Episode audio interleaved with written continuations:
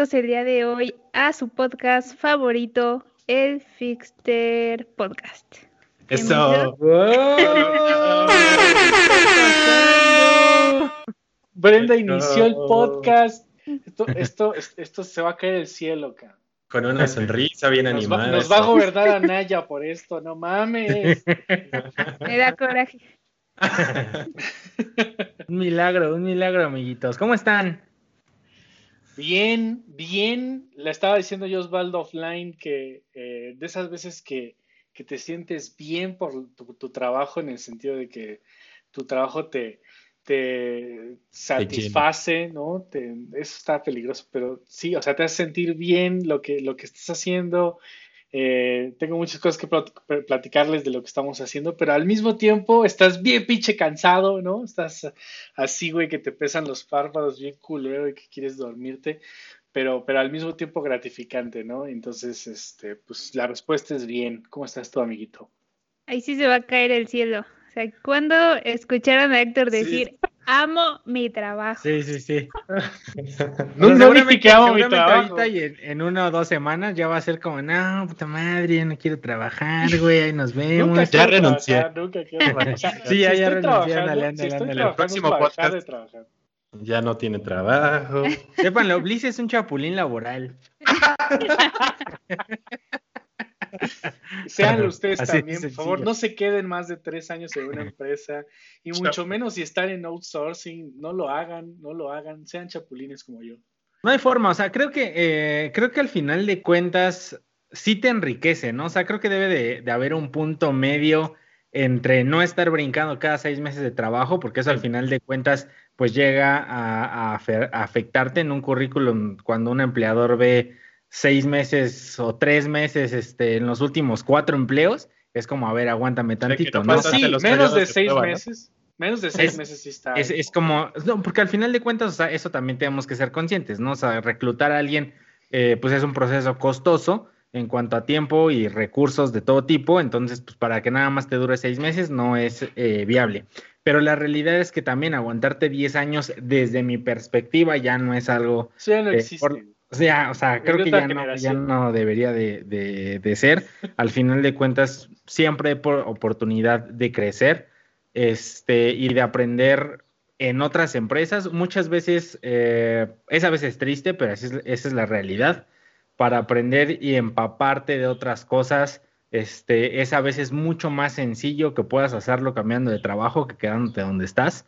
Este, entonces, pues la realidad es que un cambio nunca, nunca está de más y a veces es sano, ¿no? ¿Qué Y además- pero, no, pero no es el tema, deja que Osvaldo salude, por favor.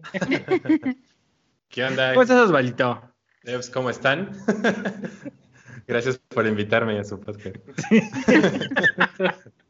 No, yo, yo iba a decir que igual ahorita que estábamos comentando con Bliss, eh, esta parte que dices de que los cambios en- en- entre empleos son importantes, porque justo yo le decía como, pues nada más estoy haciendo ciertas actividades, siento que es un poco repetitivo y fácil comparado con lo que tenía que hacer antes.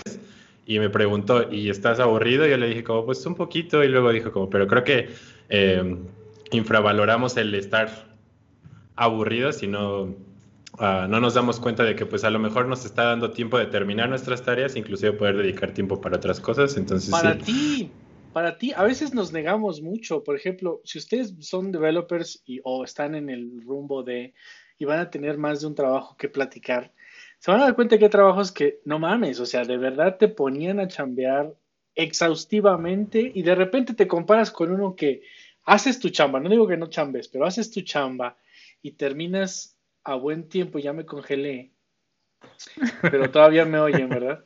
Sí, Y terminas, y terminas a buen tiempo, y te veo por qué me congelé. Terminas a buen tiempo y te da tiempo para ti, tu persona, y irte al gym y prepararte comer y ver una película y, y ver a tus amigos, y te sientes raro porque tienes una Sí. maldita vida, ¿no? Y dices, no estoy trabajando suficiente como para morir de cansancio.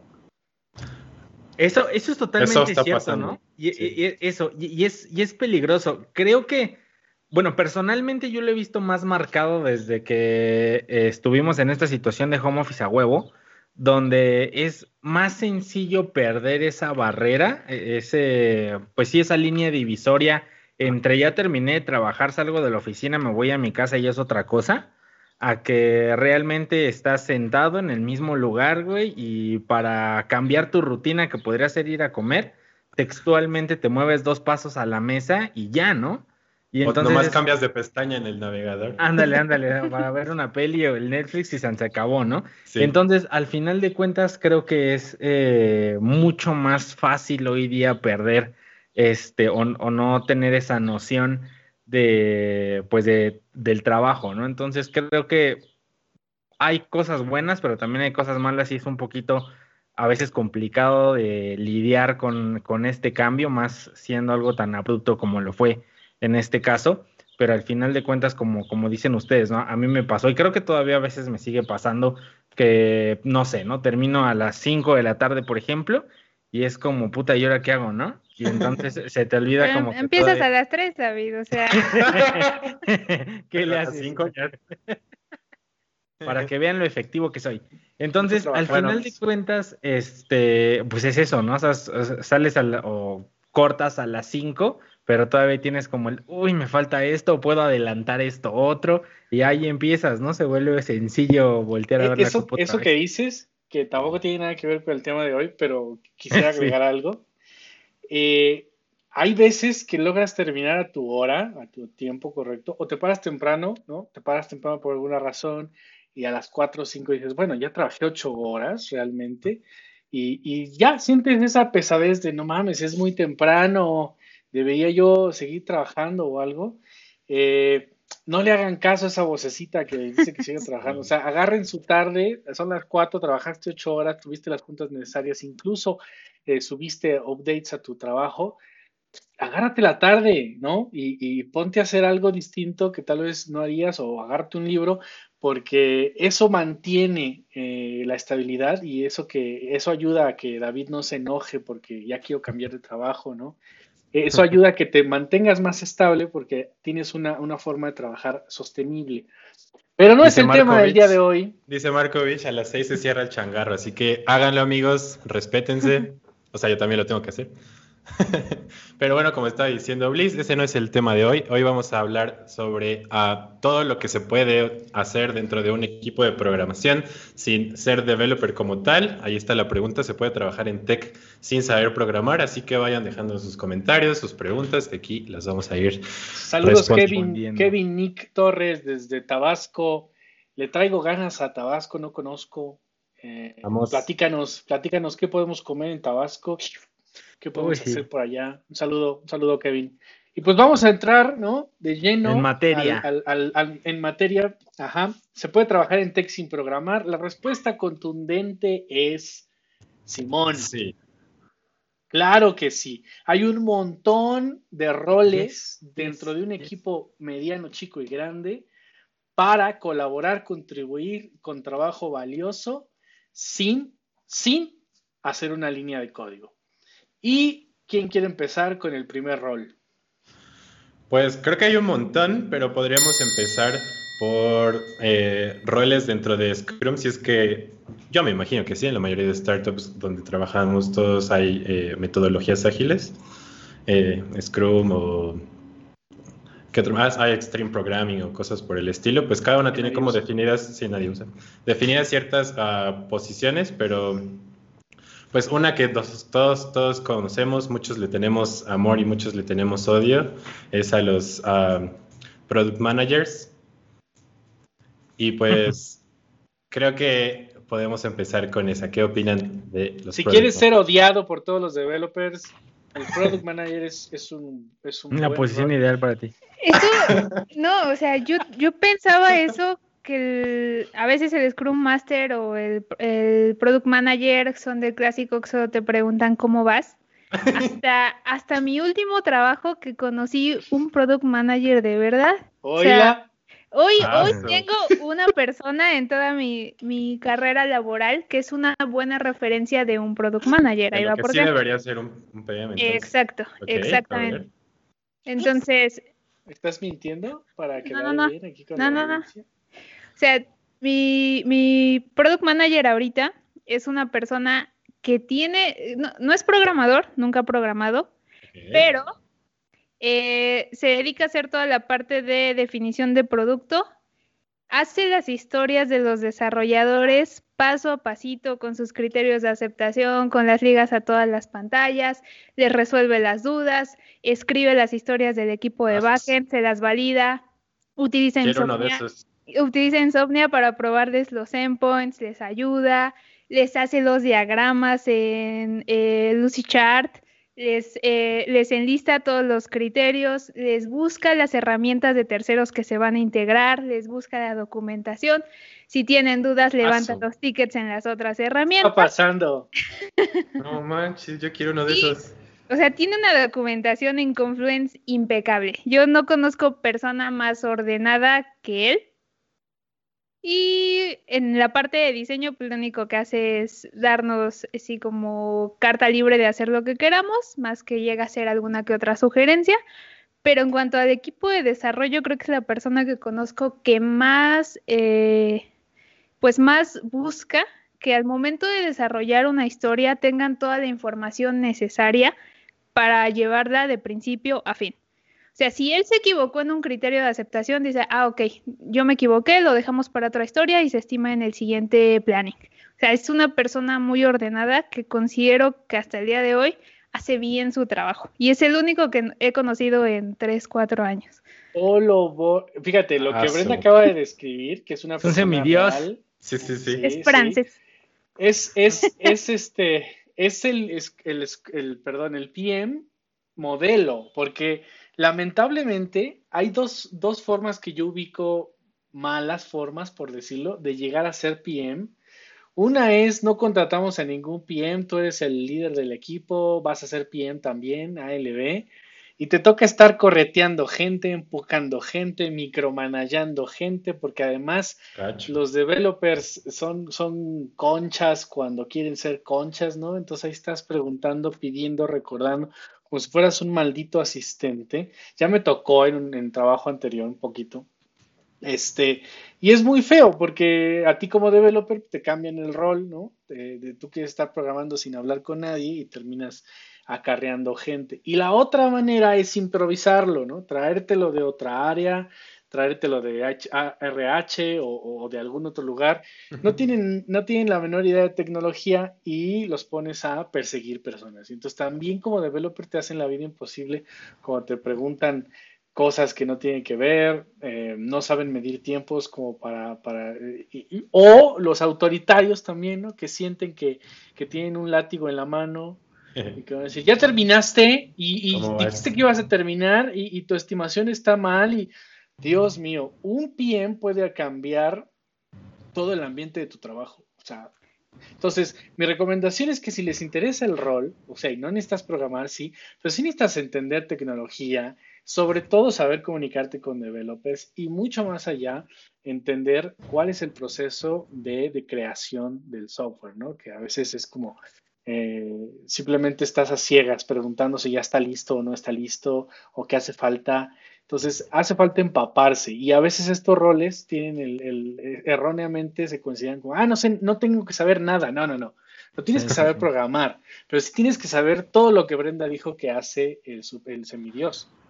Sí, por eso es súper importante. O sea, tienes que saber casi todo sobre el proyecto, justo, tal vez a lo mejor, digo, no ser tan detallistas si no quieren, o sea, estaría como excelente que todos pudiéramos tener un PM así, pero creo que justo eso causa de repente ciertos conflictos en cuanto a las entregas, los tiempos y pues obviamente jode como el proceso de desarrollo un poco, pero sí es uno de los roles creo que muy muy importantes ahí, porque al final del día creo que es quien tiene mucho contacto pues entre los clientes o stakeholders y los developers y si por ahí se rompe la cadenita de comunicación o hay ciertos detallitos, pues el desarrollo no progresa muchas veces siento que es de los roles eh, la realidad justo por lo mismo, a veces complejos cuando no tienes idea de todo esto, ¿no? Porque es muy fácil cometer eh, el error de establecer criterios completamente erróneos eh, o muchas veces también aventar cosas que tiene que hacer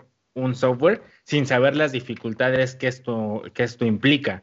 ¿No? Y muchas veces eso también es, un tema. Entonces, ¿cómo puedes eh, de cierta manera hackearlo cuando vas empezando? Porque al final de cuentas, digo, cuando inicias, seguramente eh, vas a cometer un error, eso es un hecho, y al final de cuentas tienes que cometerlos para empezar a tener este tipo de expertise. No lo comentaste, Brendy, pero me imagino esta persona también ya lleva pues un rato este, me imagino trabajando en, ese, en ese rol. Él nació así, este, Más o menos. Él ya se organizaba sus pañales, ¿no? Y, y, ponía descripciones qué día correspondía cada pañal. Su mamá lo educó. Le escribía las reglas a su mamá para la fórmula, güey. Su mamá lo educó con un tablero de Kanban así y eh. le ponía sus tareas así.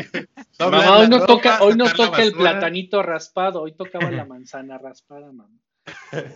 Platanitos mañana. Pues yo creo que debe tener unos 5, 7 años. Ya. Ok, ya, ya, más o menos es, un rato, ¿no? Entonces, al final de cuentas, creo yo que eh, una de las formas en las que puedes mitigar el efecto negativo que tiene una persona con menos experiencia dentro de un equipo es apoyarte justamente del equipo de, de, desarrollo, ¿no? O sea, quizá agarrar una o dos personas que puedan justo ser, ok, más o menos se necesita esto, por dónde puedes este, abordar o atacar el, problema, ¿no? ¿Cuáles serían eh, lo que sí se puede hacer? Y esto es importante, ¿no? Que también es una persona que usualmente debería de ser capaz de poder dividir una tarea, una historia que es muy grande en pequeñas piezas para entonces poder ser trabajada de una forma más, más simple, ¿no? Y esto al final de cuentas necesitas de un equipo cuando no tienes esa experiencia. Creo que al final... ¿Qué opinan? Sí, dale, dale es algo normal en el sentido de que si seguimos sufriendo de las descripciones de las posiciones de desarrolladores, de UX, también lo haces en la descripción del PM o del Scrum Master. O sea, las empresas a veces no saben ni siquiera qué es lo que va a hacer, ni siquiera lo que tiene que hacer, solo saben que su proyecto necesita un PM. No importa de qué área o vengas, con el sector, si es de otra área completamente diferente, si nunca has estado relacionado a algo eh, tecnológico, digo, medio cumple ese rol, tú ves la descripción, dices, ah, no, pues sí lo cumplo, y entras a un rol que no tiene nada que ver contigo. Justamente hace, que será unos seis meses, estábamos buscando un nuevo PM y entrevisté como a ocho personas en donde la mitad en su vida habían llevado un, proyecto eh, relacionado a algo tecnológico. O sea, hacían proyectos, pero tradicionales, por llamarlo de alguna manera, en donde llevaban el proyecto de expansión de la empresa a nuevas sucursales, hacían toda esa planeación, pero son otro tipo de proyectos. Entonces, bueno, al final, ¿qué estaba mal? La descripción del rol o las personas estaban aplicando sin tener los conocimientos. Aquí yo tengo una pregunta. O sea, ¿dónde está el espacio para un PM junior? O sea, si yo, si yo he tenido roles administrativos, ¿no? Totalmente diferentes, como dice Brenda, tengo experiencia trabajando en empresas de mediano tamaño, pero yo nunca he llevado un proyecto de tecnología y estoy aprendiendo y me tomé un bootcamp o un curso, me compré un libro y estoy aplicando a tu vacante porque creo que lo puedo desempeñar, pero es la primera vez que lo voy a hacer. ¿Dónde queda el espacio para estas personas que a lo mejor están brincando de rol, que tienen experiencia en otra cosa relacionada? Y que es la primera vez que van a ser PM, porque al final del día, otra vez, es un rol demandado. Pero ¿dónde vas a sacar a las personas con experiencia de cinco años eh, que no existen, no? Creo que ahí mucho tiene que ver, porque mira, usualmente cuando se abre una vacante de, de esas características, es porque usualmente se busca desarrollar un proyecto nuevo, ¿no? Entonces, al final de cuentas, creo, o sea, por lo menos en mi experiencia, creo que no he visto el que pasen a un PM experimentado a ese nuevo proyecto y que agarren a alguien con quizá un poco menos de experiencia o menor experiencia incluso o nula a tomar el proyecto que ya existía, que al final de cuentas, desde mi punto de vista, es algo más sencillo porque ese ya tiene las bases y ya nada más tienes que ir eh, manejando. Ahora sí que... Sí, ya tienes una referencia, ¿no? Exactamente, ya tienes una referencia, igual puedes eh, ayudarte o apoyarte a la persona a la que movieron el nuevo proyecto, pero usualmente creo que no es así. Desde mi experiencia me ha tocado ver que, ok, contratan a un nuevo PM para entrar en un proyecto completamente nuevo que él tiene que desarrollar. Entonces, digo, no hay bases, eh, propiamente es un proyecto al que le dijeron, mira, necesitamos esto, y desarrollalo, güey, ¿no? Y entonces es ahí donde está eh, uno de los, de los principales problemas. Creo que esa sería una buena apertura para justo lo que comentas, Bliss, ¿no? Que pudiera haber la oportunidad de también dentro de la gente del mismo equipo entrar a un rol de esos. Y mi último comentario al respecto es, es eh, eh, yo he visto de primera mano en algunos trabajos y en el actual, llega un punto en el que no necesitas el PM, o sea, es como ok, nosotros podemos dividir los tickets, nosotros podemos calcularlos, eh, hay un entorno, un, un, este, un ambiente más profesional donde nadie te está reando, nadie te está persiguiendo, eres, hay mucho accountability, ¿no? Entonces, eh, llega un punto en el que de verdad no necesitas que nadie te acarree ni te administre nada porque tú como developer, que es un, un punto a alcanzar que las empresas que con cierta madurez tecnológica buscan es como que tú como desarrollador tienes la responsabilidad de administrar tus tickets. Tal vez tienes a alguien, a un manager que te los asigna o que te prioriza, pero tú tienes la responsabilidad de mover el ticket, de organizar tus tiempos, de calcularlo, de reportar tu trabajo todos los días. Eh, y llega un punto en el que en realidad no hace falta un PM. En mi trabajo actual no tenemos PM, no hace falta tener uno. Eh, entonces, es un rol altamente demandado, pero ¿en qué entorno? Donde necesitas un capataz, donde necesitas alguien que ayude a los demás a organizarse, o es un rol que puede desaparecer conforme tu equipo de desarrollo madura. ¿Crees que tiene que ver con, el, con, con, lo avanzado que ya esté un proyecto, por ejemplo? O sea, porque creo que al, al inicio sí es súper importante, ¿no?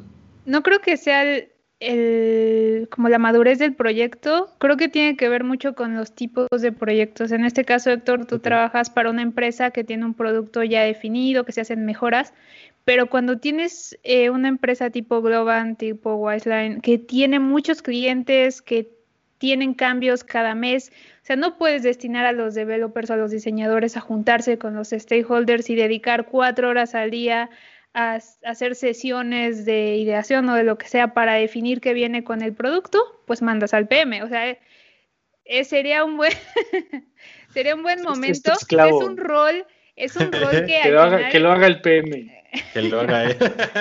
Ese güey es organizado. O sea, al final es la persona que va a juntar o centralizar o agrupar todos los requerimientos que están pidiendo. Si tienes suerte, tienes dos stakeholders yo ahorita estoy en un proyecto donde tengo siete, ocho, entonces él es el encargado al final de documentar todos los requerimientos que da cada uno y con base en eso, pues generar la propuesta, ¿no? Claro, con ayuda del equipo de desarrollo y de diseño, pero más que nada tiene que ver con eso. Creo que al final no es para que te arree, muchas veces funciona así porque, bueno, hemos tenido experiencias donde no falta el compañero desarrollador que desde las 10 está subiendo su historia en el café de la esquina y son las 4 de la tarde y todavía no regresa a trabajar. Ah, déjalo. es, necesario. Pero creo que el rol al final es importante. O sea, te ayuda a ahorrar tiempo como diseñador, como desarrollador, como arquitecto u otros roles que dedica justamente como a pues ayudar a los stakeholders a llegar a la solución a la que quieren llegar, a materializarla o hacerla un poquito más este, realista, tangible, lo que sea. Entonces es un rol importante al final, no creo que desaparezca como de un día para otro ni nada. Ahora, ¿qué pasa cuando, con, base en lo que estamos diciendo, si el, el PM es el único, digámoslo así, que va con los stakeholders y es el que recibe los requerimientos? ¿Quién puede negociar, por ejemplo, esos requerimientos si él no tiene un background técnico? Normalmente va acompañado de un arquitecto. O sea, en el momento en el que haces el kickoff del proyecto, tienes ahí probablemente al arquitecto, al PM, al delivery manager, si tienen que negociar fechas, dinero, lo que sea. Y tal vez dos, algún desarrollador, algún diseñador, y como tratas de cubrir tal vez la mayor parte de las áreas, en ese este, lanzamiento o en el kickoff y pues eh, eh, ver la viabilidad de todo lo que está pidiendo, ¿no? Pero creo que es este, pues importante también. A veces, como ya lo mencionaba Osvaldo, eh, muchas empresas pues usan alguna metodología ágil y no solo tienes al PM, tienes al Scrum, que ese sí es el que arrea, o sea, él no hace otra cosa más que decirte cómo vas y te levanto el ticket, o sea, no te va a ayudar, le vas a decir cuál es tu blocker, no te va a entender nada y va a decir, te levanto el ticket con la persona indicada. Ese sí es el, el que se dedica a latigarte, pero también es muy demandado en muchas empresas. Es que justo creo que el, punto fino de todas eh, esas posiciones es justo tener, no, no, no, realmente latigarte, sino creo que, o sea, bueno, más bien, cambio. Vean, mi espalda, güey.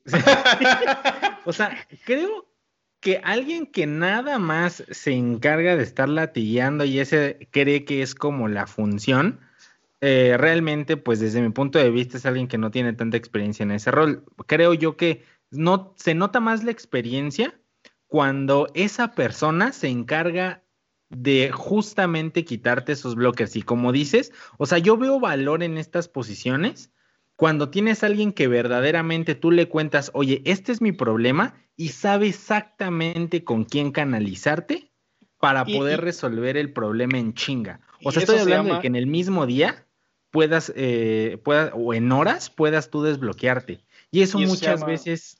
Ajá, dale, Bliss. No, perdón. Digo que, que, eso ya no es PM ni, ni Scrum Master, eso ya es un team leader.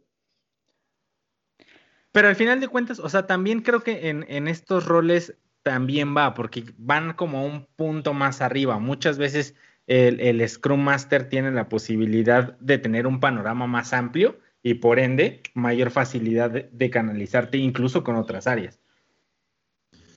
Aquí depende mucho de la estructura de cada proyecto. O sea, veo muchos que no tienen Scrum, que no tengan PM o que no tienen ni diseñadores, que solo son puros developers. O sea, PM o Delivery Manager o no tienen ningún. Sí, exacto. Entonces, depende mucho, pero al final parte de las tareas del Scrum, como dijo David, pues es ayudarte a eliminar los blockers y del PM también. Eh, la diferencia es quién lo hace de forma eficaz y quién no, porque a veces se pueden haber metido un cursito de ocho horas de Scrum y vámonos, ya soy un Scrum Master y aplico y me meto y no ayudo en nada, ¿no? Pero entonces, bueno, llevamos dos roles, que es PM y el Scrum Master. para cerrar esos dos roles y pasar al siguiente, ¿cuál sería la recomendación si alguien nos ve y dice, ok, a mí me gustaría eh, trabajar con un equipo de desarrollo, aunque no sé programar? ¿Cuál sería el camino? ¿Qué debería aprender? ¿A dónde debería ir para entrar al rol capacitado? Creo que Scrum es mucho más fácil porque de verdad puedes capacitarte en el tema, puedes leer mucho al respecto y obviamente ya lo demás te lo dará la experiencia. Pero para el PM creo que es un caso especial porque no es como contrato PM Junior. Sí los llega a ver, pero son muy poquitos si eres el asistente del PM. Pero no es fácil que te den esa oportunidad de entrar como manager a un equipo que si todo sale mal le va a costar miles o millones a la empresa. Entonces, es algo complicado. Entras, yo creo que entras como por otro camino o tratando de ser como el ayudante o solo el manager y vas subiendo poco a poco hasta que se te da la oportunidad. Pero creo, al menos desde mi punto de vista o de mi experiencia, entrar como product manager no es tan sencillo a menos que ya lleves construyendo pues dos, tres años de, una carrera dentro del área administrativa de la empresa. Esto que dice Ricardo es común, Brenda, por ejemplo, dice, güey, cuando los diseñadores gráficos la arman de PM, es el pan de cada día, ni siquiera UX, solo diseño, pero cuando ellos toman las batutas, la batuta, aguas. Eso es lo que ya dijimos, al final se te va un manager y te traes al que sea que creas que pueda preguntarles a todos cómo van. Y bien, buen resumen, buen resumen del rol, está bien. Entonces, este, yo creo que estas dos posiciones que ya mencionamos, eh, como dijimos, no, no es necesario que tengas nociones de programación, o seas developer para para poder eh, trabajar de esto, pero creo que, como decía ahí Marco, cuando un DM un PM ya fueron developers algún tiempo y quisieron como cambiar sus actividades, eso también ayuda mucho porque son más empáticos con los developers y saben que show. De ambas cosas, o sea, son más empáticos, pero también eh, están más vivos en cuanto a que un developer diga como, no, pues esto va a tardar 10 horas cuando sabes que es un cambio, pues rápido que puedas hacer, entonces es alguien importante. Estas posiciones son muy relevantes en todas las startups y como dijo Brenda, hay un montón de recursos y lo que sí, no sé ahí cómo lo ven ustedes, hay un montón de herramientas para gestiones de proyectos, entonces en cuanto a decirles, eh, aprendan una, creo que yo podría decir Jira, porque es como la que me ha tocado trabajar más y es como la más común. Pero de repente creo que varía mucho en cuanto a cada plataforma. Creo que Asana es súper distinta. Este, ¿Qué más? Existe Facebook para, aunque no lo crean, hay una app de Facebook para management de proyectos. Era Workplace, ajá. Entonces, creo que al menos saber bien una herramienta de estas haría bastante la diferencia. Y, es, importante. Y es saber mucho acerca de el desarrollo de producto. O sea, tienes que saber todo el proceso de desarrollo de producto, tener conocimientos básicos en, en programación, saber qué es lo que hace cada rol, obviamente, para que sepas qué les puedes pedir, cuánto tiempo se pueden tardar y cómo trabajan cada una de estas áreas juntas. Pero si quieres en realidad hacer un buen trabajo como PM, como ya les mencioné la referencia, pues sí es adentrarte mucho a cómo, cómo es todo el proceso de desarrollo desde que el stakeholder pide los, los requerimientos para el proyecto hasta que se manda a producción. O sea, ya sea este mobile o web o lo que sea, pero de principio a fin. Y creo que también para ahorita, como decían, un ejemplo de gente que estaba a lo mejor desarrollando otro tipo de proyectos para poder moverse a proyectos de desarrollo, creo que hay una metodología ágil que se llama Lean Manufacturing, que se utiliza mucho en desarrollo de proyectos, creo que más de empresas, que obviamente no es igual que un desarrollo tecnológico, pero creo que tiene ciertas bases de lo que hizo a Scrum, entonces eso también podría ser un inicio de que si no tienes nociones de, cómo llevar un proyecto tecnológico, empezar por allí y ya luego transformar, eh, trasladarte a las metodologías ágiles de un proyecto de tecnología.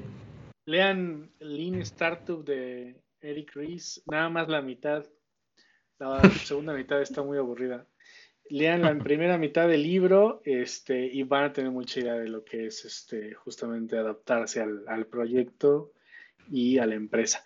Siguiente rol, siguiente rol que no necesita programación y que podemos hablar de... Nos, nos vamos a acercar a los más importantes que sí necesitan conocimiento profundo de muchas cosas, pero no necesariamente programación. Entonces, la experta Brandy UX y UI, todos los roles ahí. Pues eh, para terminar, yo creo que con el último administrativo podemos hablar de los stakeholders, que ya lo mencionamos ah, mucho, pero a veces llegas a una empresa y te dicen, ah, ok, lo vamos a revisar con los stakeholders y no sabes quiénes son. O sea, estás pensando, o sea, ¿qué es eso? Y no saben nada. Entonces, ¿Qué es eso? ¿quién es el stakeholder? ¿Quiénes, ¿Quiénes son los stakeholders? ¿Qué es un stakeholder? Mm. Cri, cri. A ver, David, estás muy distraído. ¿Qué? Este... ¿Me repites la pregunta? No, o sea, pues básicamente un stakeholder es la persona que tiene la necesidad, ¿no? Que tiene, que está buscando una solución por parte de tu equipo. Entonces, básicamente con esa persona es con la que puedes llegar a preguntarle qué necesitas, principalmente, este, cuál es, qué, qué es lo que tu producto tiene que hacer para resolver su necesidad y básicamente es eso, ¿no? Entonces, eh, pues pueden ser personas dentro de la empresa o pueden ser los clientes de, la empresa, incluso también, pues esos stakeholders, ¿no? Entonces, realmente puedes encontrarlos en, en todos lados. Entonces, ¿qué es un stakeholder? Pues son todas las personas del área de producto, de negocio o de cualquier área interesadas o que tienen algún nivel de decisión dentro del desarrollo del producto. O sea, los que te piden cosas que tú tienes que desarrollar. Exactamente. O sea, puede ser, como ya dijo David, el cliente, el área de marketing, operaciones, customer service, no sé, cualquier área, dependiendo obviamente del producto que estés desarrollando. Hasta los mismos desarrolladores. ya cuando estás en un, en un proyecto donde tienes, este, o en un equipo donde te toca justo eh, crear herramientas para toda la empresa, incluyendo el equipo de ingeniería, pues también ellos pueden ser tus, tus stakeholders, ¿no? Entonces la realidad es que no hay, no hay un perfil en específico, no es como que podamos decir, ah, sabes que es un diseñador y ellos van a ser tus stakeholders. No, la realidad es que no, los puedes encontrar en, en todas las áreas. Entonces un stakeholder toma decisiones sobre el app, hace peticiones sobre el app.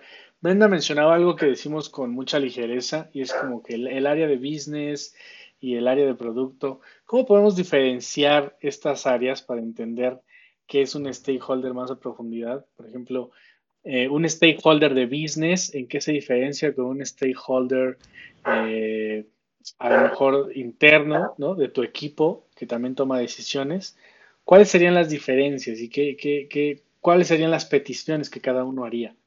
Pues, por ejemplo, yo creo que el equipo de producto podría, con base en el feedback de los usuarios o clientes finales, dependiendo pues el producto digital que tengas, con base en el feedback que haya, tipo, me gustaría que esta app también hiciera esto, entonces el equipo de producto puede tener esas referencias y decirte, ok, entonces esta vez necesitamos agregar este nuevo feature a la aplicación y ahí ya podríamos entrar con más ejemplos de ese tipo. No sé si vayan a ser exactamente los mismos para las otras áreas, pero creo que al menos en el equipo de producto, ya sea o diseñando una nueva idea para agregar al producto que ya exista o por medio del feedback de los usuarios. Sí, creo que aquí eh, el stakeholder no es una persona eh, contratada para estar tal vez en el proyecto, sino es una persona que pertenece a, otras áreas que están relacionadas con el proyecto. Creo que cuando contratas a alguien que está, que es el encargado de un proyecto que va a tomar todas las decisiones, es el product owner, que es la persona que va a estar ahí desde el kickoff del proyecto porque el VP de producto le pidió un nuevo lanzamiento para dentro de un año y el, owner es la persona que va a estar eh, con el delivery, con el manager, con los desarrolladores si es necesario, con, el área de diseño y va a transmitir todos esos requerimientos al equipo de, de, desarrollo o al equipo de producto que va a desarrollarlo. Entonces, creo que aquí sí es un rol específico el product owner que tiene que estar al 100 dedicado a desarrollar el proyecto. Puede entonces ser, aplicar, hacer eh, stakeholder o es meramente circunstancial porque viene de la misma empresa o de los inversores o de los interesados. O sea, no se puede eh, aplicar a, ah, yo puedo ser un stakeholder que cuide tus intereses. Creo que, te conviertes, ¿no? Dependiendo del área en la que estés. Ajá, y las necesidades que tengas. Si no, serías un, un product owner. Ya vimos un ejemplo con lo de los clientes, a lo mejor del área de, no sé, de ventas, necesitan, dentro de la misma startup necesita alguna otra herramienta para la plataforma o yo qué sé, pues sí están en el área de ventas de la empresa, pero pues también se convierten en un stakeholder de alguna manera. Sí, creo que es circunstancial y si eres una persona como de business, puedes ya entrar meramente a un rol de product owner y llevar el proyecto de principio a fin. Y creo que no es una posición tan complicada. Igual lo mismo que las otras, pues necesitas ciertos conocimientos como en proyectos de software, organizarte. Muchas veces en las vacantes te piden saber escribir historias de usuario. O sea, no es un rol tan complicado, pero tal vez analítico, en el sentido de que tienes que saber a dónde va el producto, conocer las etapas de desarrollo del producto y, y llevarlas, ¿no? Yo tuve una APO no voy a decir nombres, pero era su primera vez como owner, ella era como algo administrativo en la empresa y cada cierto tiempo esta empresa hace como un demo day en donde las áreas presentan pues cuál ha sido su mayor proyecto, cuál es su mayor orgullo dentro de los últimos seis meses, ¿no? ¿Qué han hecho que quieran compartir con el resto de la empresa? Una empresa muy grande. Y pues ella era nueva en esto y su presentación, en vez de ser de los productos, en vez de ser de pues de lo que había trabajado el equipo porque era una nueva aplicación para clientes premium de la empresa, pues lo que presentó fue ah, tenemos un equipo en Costa Rica y la comunicación ha sido muy buena, como motivacional, como coach. Como, O sea, la parte más orgullosa era, hemos eh, mejorado la comunicación con el equipo de Costa Rica y mostrando fotos del equipo y así, o sea, totalmente fuera de contexto. No digo que estuviera mal, pero una presentación de proyectos, pues era algo que estaba muy fuera de lugar y no tenía tantos conocimientos de hacia dónde iba el producto. Entonces, creo que fue complicado, era su primera vez, obvio es cuestión de práctica. No es un rol tan difícil, pero pues sí necesita como esa parte analítica de, de saber analizar un producto. Ah, su, proyecto era el equipo. Nos construyó.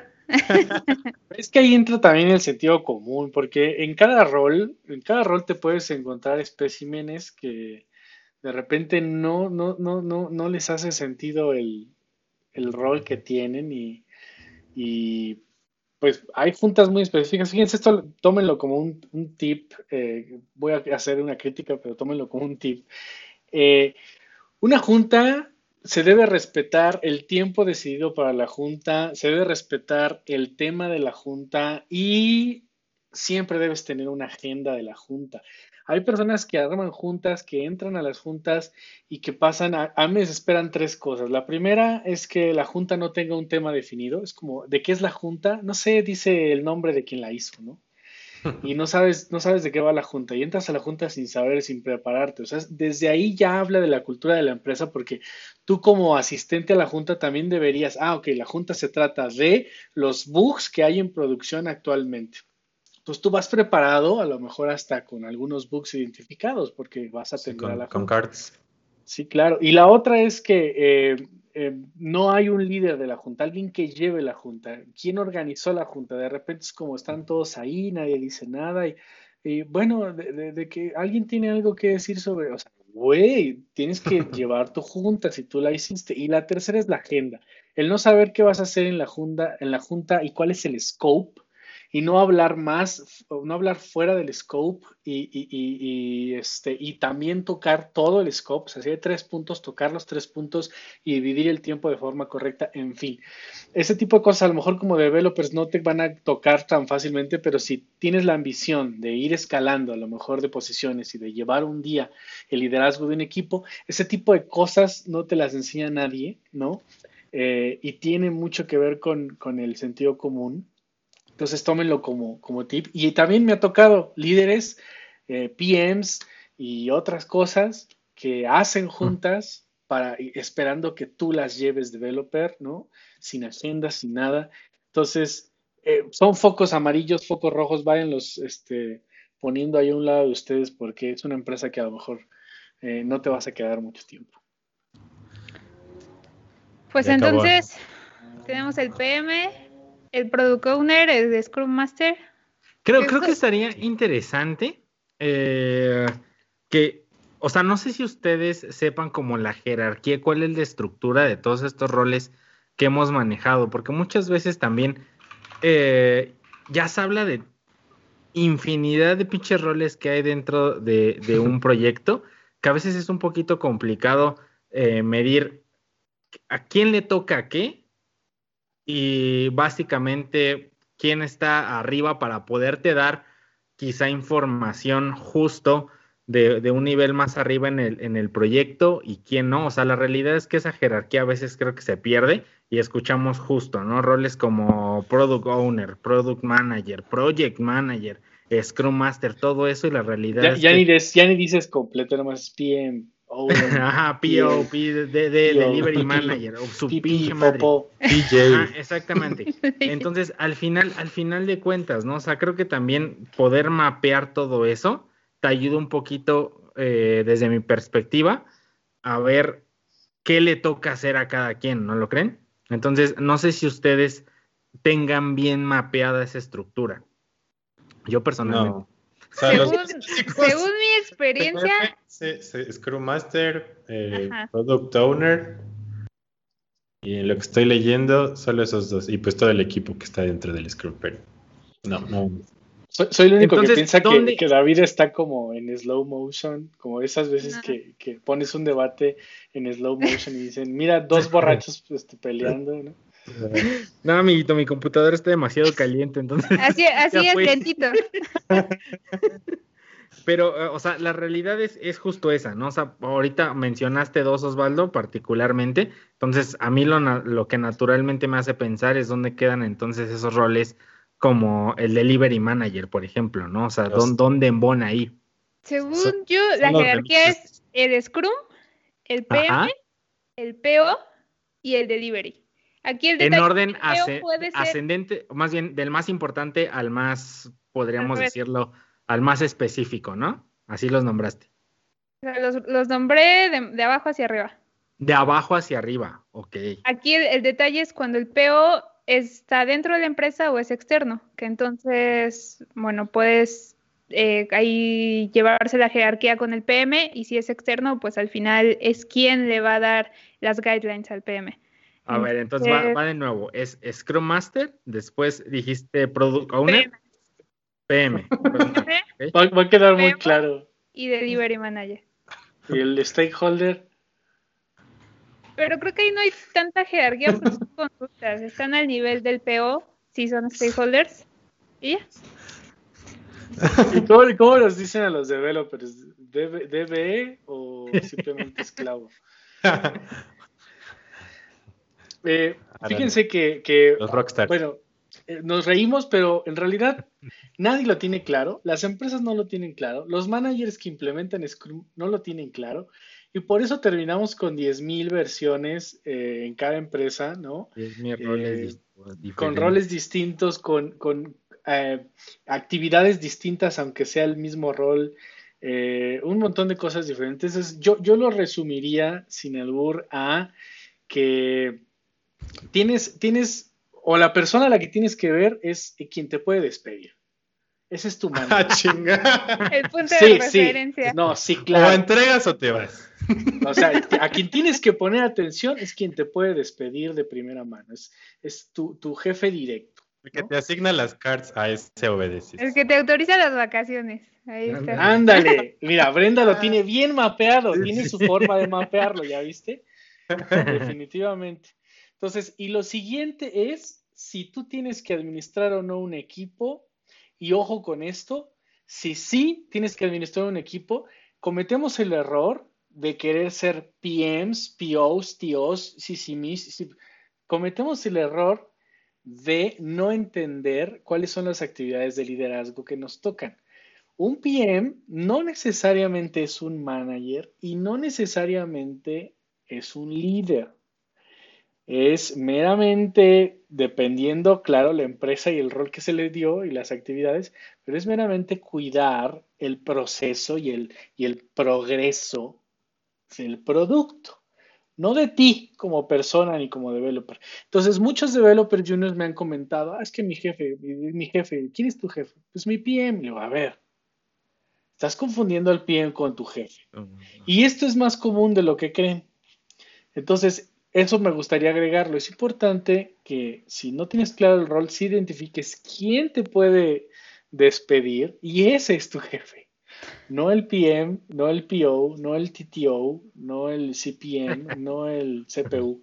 O sea, ¿quién es tu manager? Y la siguiente es que si estás en un medio, en medio de un, de un este, liderazgo, identificar tus actividades, porque hay diferentes liderazgos que no necesariamente significa arrear a la gente o administrarle sus tareas, ¿no?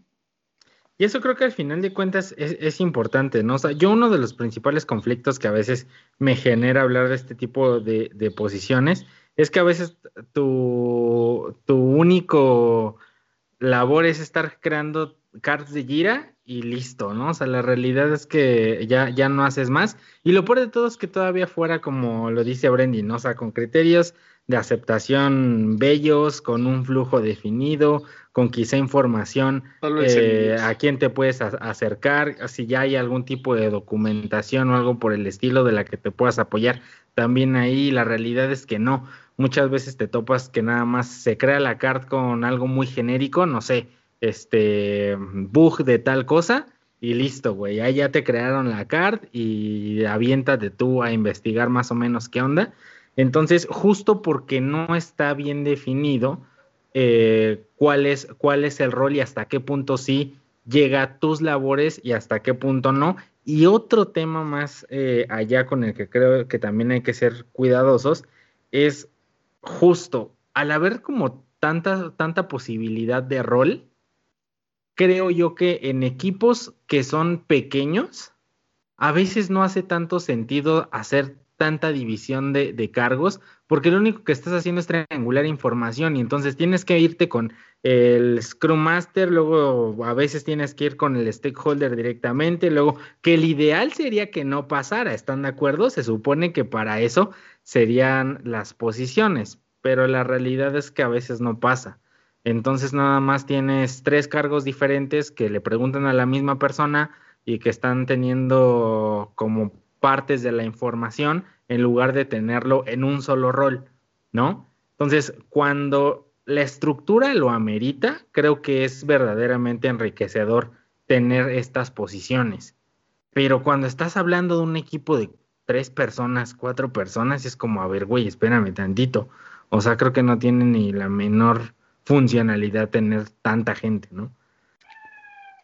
Y es más para un equipo mediano a grande. Después, después de esta crítica eh, muy profunda hacia los roles de PM y POs y PPs, ¿cuál es el otro rol que no necesita programar? Que a lo mejor amamos más, ¿no? O nos llevamos mejor con él, no lo odiamos tanto. Que no necesita programar cuál es. Pues tú dime.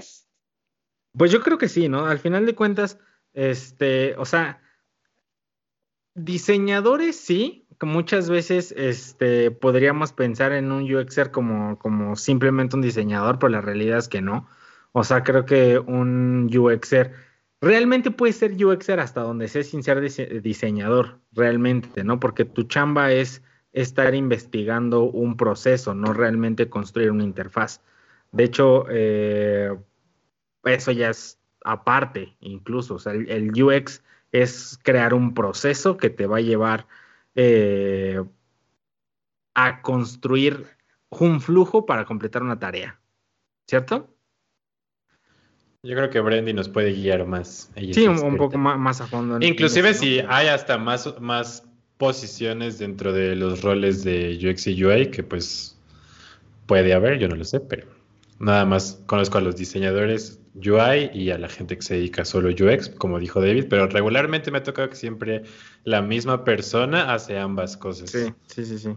Sí, creo que eso es parte de lo mismo del problema con la definición de roles y que funciona a veces para productos chiquitos, para proyectos donde hay cuatro o cinco personas. Eh, tienes un UX UI que hace toda la parte de investigación, el proceso y de interfaz. Pero en realidad son, es lo mismo que si te pides un full stack, en realidad son son roles separados.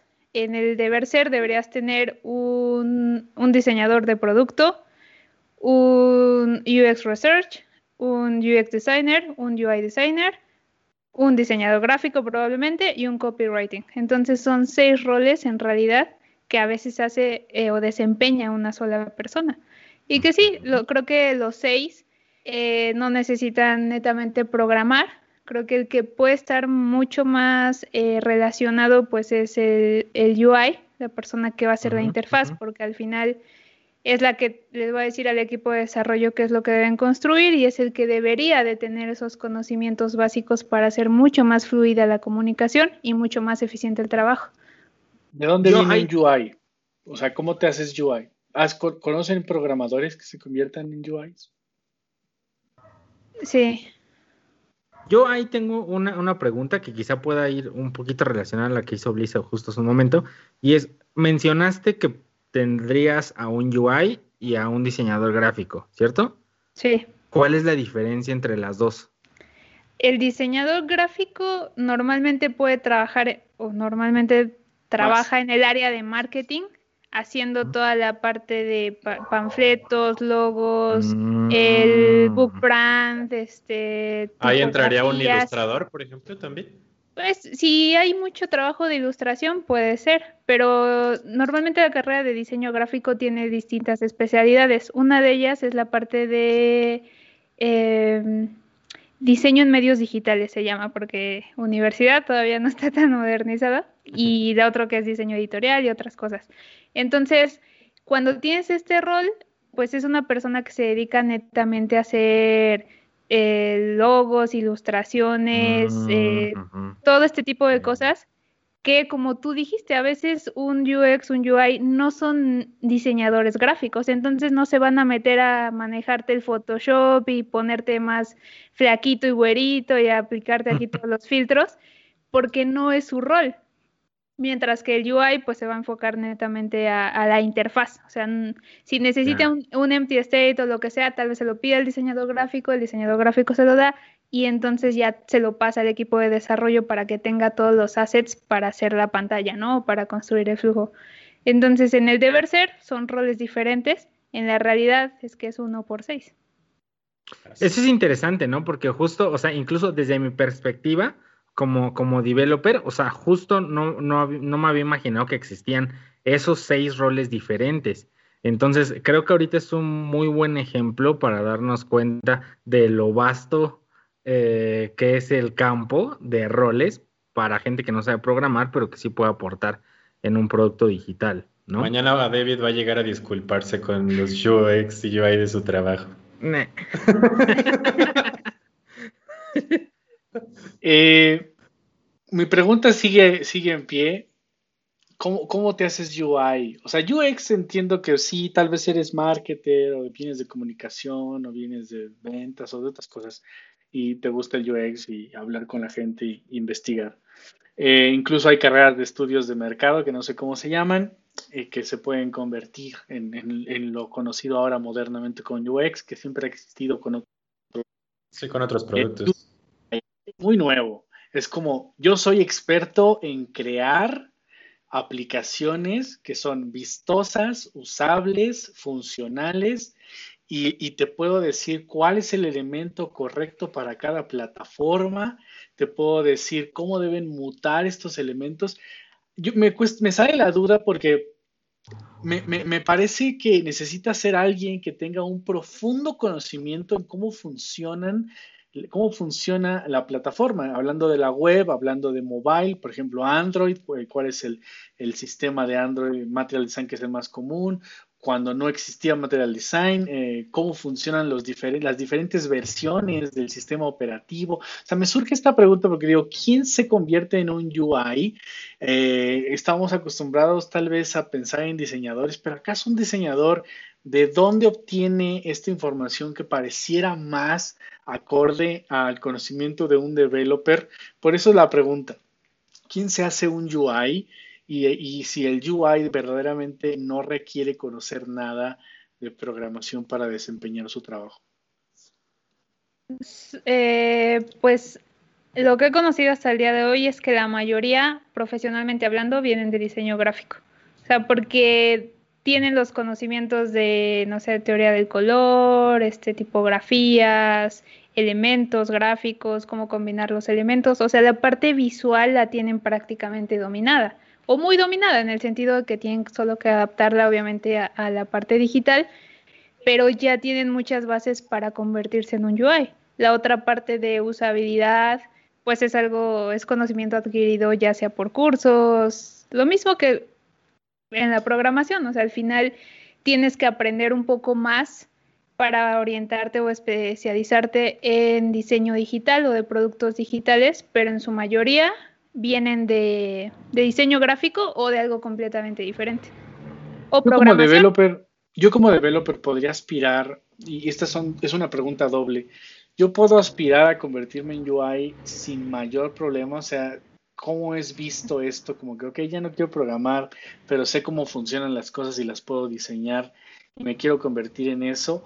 O eh, tal vez eh, la pregunta doble era, eh, ¿me conviene? O sea, supongamos yo soy un desarrollador, gano bien porque soy desarrollador, este, ¿me conviene convertirme en UI? Tal vez pueda ganar lo mismo eh, y tal vez haciendo menos de lo que hago porque seamos honestos, o sea, un, developer de repente tiene mucho que hacer. Entonces, este, ¿es esto, lo han visto y convendría? Yo lo he visto como UI developer. Entonces, eres en empresas que tienen un sistema de diseño construido de verdad, sí es un puesto bien remunerado porque puede ser la persona que diseña y construye componentes para la librería de la empresa. ¿Cuánto? Quién sabe, la verdad es que no, No conozco muchas personas eh, desempeñando ese rol, pero pues de que hay la oportunidad, sí la hay. ¿Y eso no sería una especie de arquitecto, pero de frontend? No lo sé, tú dime. no, me, me, da curiosidad porque el rol es muy, muy escaso. O sea, regularmente un UXer terminan haciendo, diseñando interfaces. Bien mencionó Brenda una palabra importante que es el design system o un sistema de diseño, que sí. es lo, la cosa más moderna que se utiliza en empresas medianas a grandes y es que la talacha, la chamba la hacen los UX, UX perdón, y UI a, gran escala. O sea, se crea un sistema de referencias en Figma, que es lo que está más de moda y, y, más fácil de usar. Se crean toda el app, todos los componentes, todas las reglas de cómo usar esos componentes y a partir de ahí ya se pasa a los developers y el developer tiene que pensar lo menos posible. Pero me pregunto y me cuestiono, o sea, ¿de dónde, de dónde tomas las referencias de cuáles son las mejores prácticas para web, para Android, para iOS? Tú como diseñador gráfico que a lo mejor no has invertido casi nada en entender las plataformas, por ejemplo, mobile, ¿no? Que son muy extensas. Pues deberían, digo, creo que a, mí lo que se me ocurre es que podrías basarte básicamente en si no tienes tanta experiencia como en el desarrollo de alguna aplicación, por ejemplo, pues usar algunas que ya existan. Digo, si no quieres como tomar tanto tiempo en como aprender cómo funciona eh, el Material UI de Google, por ejemplo, no sé. Uh, y, y, tomar de referencia ciertas cosas, pero aún así me ha tocado ver que tienen en teoría como áreas de diseño con poca experiencia y que los diseños los terminas modificando tú como developer y quedan hasta más bonito y eso que al menos yo como developer no tengo tan buen gusto y diseño, pero queda así, va quedando mejor. Entonces, creo que algo o como un atajo puede ser eso, ¿no? Basarte en otras plataformas ya construidas y ver qué te puede servir ahí para construir. Creo que eso que dijo Osvaldo es clave, o sea, el Material Design tiene una documentación basta, no te dice simplemente el componente, úsalo así, te dice por qué está hecho así, por qué hay tantos píxeles del icono hacia el margen, por qué usas una navbar de cuatro o cinco elementos, o sea, te da una documentación más que explícita de por qué usa cada elemento. Y aún así te puedes ir a Undesign y no es tan explícita tal vez, pero te da una descripción de, de cómo usar el elemento y por qué se usa así. Entonces, obviamente es, es, este, pues es invertir en tu capacitación, pero también muchos libros de buenas prácticas de cómo eh, desarrollar los elementos de la interfaz. Y como, como UX, UI designer, ¿cómo te peleas con un stakeholder que dice como a mí me gusta que me gustaría que esto esté así verde fosforescente con la letra gigante y tú con tanta teoría sobre diseño le puedas discutir y le puedas ganar y decirle no, así no lo vamos a hacer porque tu idea de cómo se va a ver la app es horrible. Eso es el pan de cada día, ¿no? Creo que esto sucede en todos. Al final, es, si es la persona que te puede correr, tú puedes invertir tres meses en, en, convencerla y te va a decir, no, yo lo quiero naranja y lo vas a hacer naranja. Porque hay gente que todavía no tiene tal vez esa disposición a tomar los conocimientos que tú tienes, que ya tienes cinco años de experiencia o diez, o que ya hiciste 20 pruebas de usuario y ya dedicaste horas a analizar el, el, mapa de calor de la página, el analytics de por qué la gente no llega donde tiene que llegar y te lo va a pedir del color que quiera. Pero al final, pues hay muchas formas que puedes eh, usar para tratar de negociar algo. Igual que como lo harías como desarrollador y te piden, no sé, ¿qué, qué te puede ser? Que le agregues un filtro a tu aplicación de e-commerce para que el usuario pueda poner el filtro de Navidad de Santa Claus en su, en su foto de perfil. O sea, sí. si al final te piden algo que lo quieren así, pues lo vas a hacer así, aunque tú sepas que le vas a invertir un mes extra a solo desarrollar ese feature. Entonces puedes negociarlo, espantarlo con que el proyecto no va a salir y tal vez te diga que entonces ya no se lo Ah, ya va sacando Ah, las sí, mangas. eh, ya va a sacar los hacks, los hacks. No, eso no se puede, está muy difícil. Eso también es vicioso, no lo hagan amigos. Pero sí, los, los developers más de backend tienen esa fama como que todo es imposible, no quieren hacer nada. Pero este, yo quería decir que ah, hay muchas empresas que contratan personas muy talentosas, de alto nivel, incluso pagan buenos sueldos con tal de que tengas experiencia, solamente para meterte debajo de un líder inepto que lo único que hace es pensar que él tiene la razón. Si vas a contratar gente talentosa, gente disciplinada, gente que te trae contexto y que te trae background y que te trae experiencia, déjalos usar la maldita sea, déjalos que, que, que tomen buenas decisiones con base en su experiencia, déjalos que te aporten valor. Y este es el tema del siguiente podcast de la siguiente quincena y es justamente cómo un liderazgo o cómo eh, un líder puede eh, crear un entorno de seguridad, un entorno, eh, Simon Sinek lo llama este, So. trusty environments, que tiene que ver con que tú como, como parte de un equipo tienes la confianza de decir me equivoqué, ¿no? Y a veces cuando el líder es un líder inepto, yo los llamo así para no decirles peor, este, lo único que hace es acusarte y tienes que ser increíblemente perfecto y no puedes equivocarte y entonces uno termina como developer teniendo miedo y ocultando la realidad de lo que te está pasando con tal de que no te vayan a regañar, exhibir, humillar o correr. Y eso Ya, afecta, tranquilo, agárrenlo. eso afecta, eso afecta a las empresas y, es importante decirlo, es importante decirlo en un entorno de desarrolladores porque lo sufren todo el maldito tiempo. Siempre Sí. tenemos líderes tontos y tienen que ver, tienen que ver con de dónde vienen, cómo llegaste ahí. Aplicaste de la nada, qué experiencia tienes para liderar un equipo y es muy triste, ¿no? En México se, se ve muy, muy, es muy común que de repente es como que yo fuiste líder de cualquier otra cosa, pues puedes ser líder de un equipo de desarrollo. Y no saben tolerar los errores o no saben tolerar que el equipo de desarrollo pida ayuda. Pero eso lo hablamos en otro episodio. Entonces, Yo lo que iba a preguntar, perdón, Bren, era, eh, ya estamos mencionando estas posiciones porque, pues, como bien ya dijiste, no, no se necesita saber programación, pero ¿qué tanta diferencia haría que alguien UX o UI supiera de desarrollo? ¿Qué tan fácil sería el desarrollo de los produ- productos que ellos entregan, tipo mockups, wireframes, etcétera, sabiendo programar y qué tan fácil o, o qué tanto ayudaría esto a discutir con el equipo de desarrollo para poder acordar lo que se va a hacer? Porque como decía Luis hace rato, pues de repente llegamos y decimos con el equipo de UX que ya se peleó con los stakeholders a decirle, oye, es que esto no se puede hacer porque pues la base de datos o los componentes o el design system o cualquier no cosa. está Juanito, él sí puede. ¿Qué tanto ayuda tener nociones eh, más amplias de, de programación o de las herramientas que se utilizan para desarrollar el producto?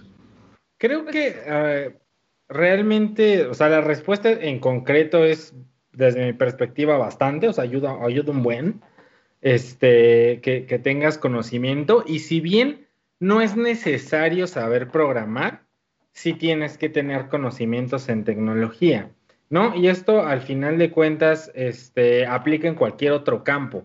Creo que no nada más es exclusivo de, tech. O sea, si estás trabajando en una empresa de contaduría, pues por lo menos saber este, hacer ahí algunos números, pues es indispensable, ¿no? O sea, creo que es lo mismo de este lado. Al final de cuentas, si bien no tienes que saber cómo crear una clase, güey, cómo crearte un componente o cómo hacer un endpoint, este, sí tienes que saber eh, por lo menos cómo es que trabaja el software, qué limitantes tiene, qué cosas puedes hacer y quizá tener eh, conocimiento de, ok, pues este framework para qué te sirve o, para poder dar quizá un- una noción este, de cómo puedes abordar un, un problema, ¿no? O sea, creo que eso es, eh, eso es muy bueno y lo hemos visto en comentarios aquí en el chat y creo que nuestra propia experiencia es muy notorio cuando tienes a una persona en estos roles que quizá hoy día ya no se dedica el 100% de su tiempo a codear, pero que sí lo hizo,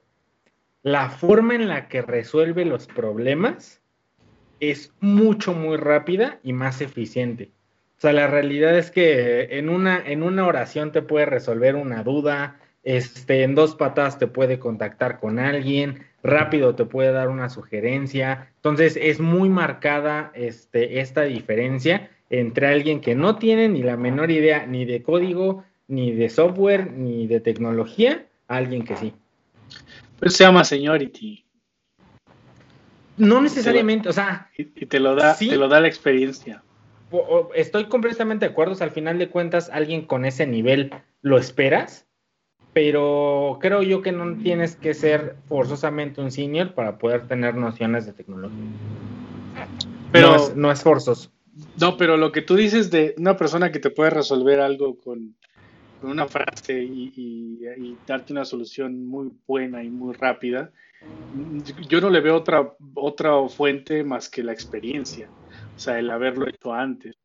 Sí, pero, eh, pero estamos hablando de roles diferentes, ¿estás de acuerdo? O sea, al final de cuentas, justo ahorita Osvaldo decía, alguien que sepa de, tecnología o que sepa de, programar si, si, hace ventaja, y la realidad es que sí, o sea, en algún momento hizo un, fue developer o, o desarrolló, codeó, y hoy día ya está en un rol completamente distinto. Entonces, como developer, totalmente de acuerdo, ¿no? Puede, puede haber sido eh, una eminencia en cuanto a código, pero al final de cuentas, ya cuando te toca administrar o manejar, a veces es un monstruo completamente diferente. Creo que la gran mayoría del tiempo es un monstruo completamente diferente.